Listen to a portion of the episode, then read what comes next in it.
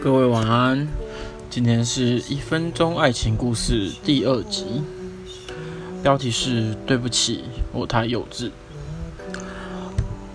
大学时，女孩跟男孩在外面租屋，享受两人的空间，规划未来的蓝图。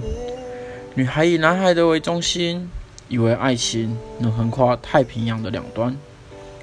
然而，女孩一句不小心脱口而出的。你根本不爱我吧？那我们就分手吧。在男孩想过了一个晚上后，他们就决定分开了。女孩对这句话感到万分的懊悔。如果当时再成熟一点，是否两颗心就不会分隔两地了呢？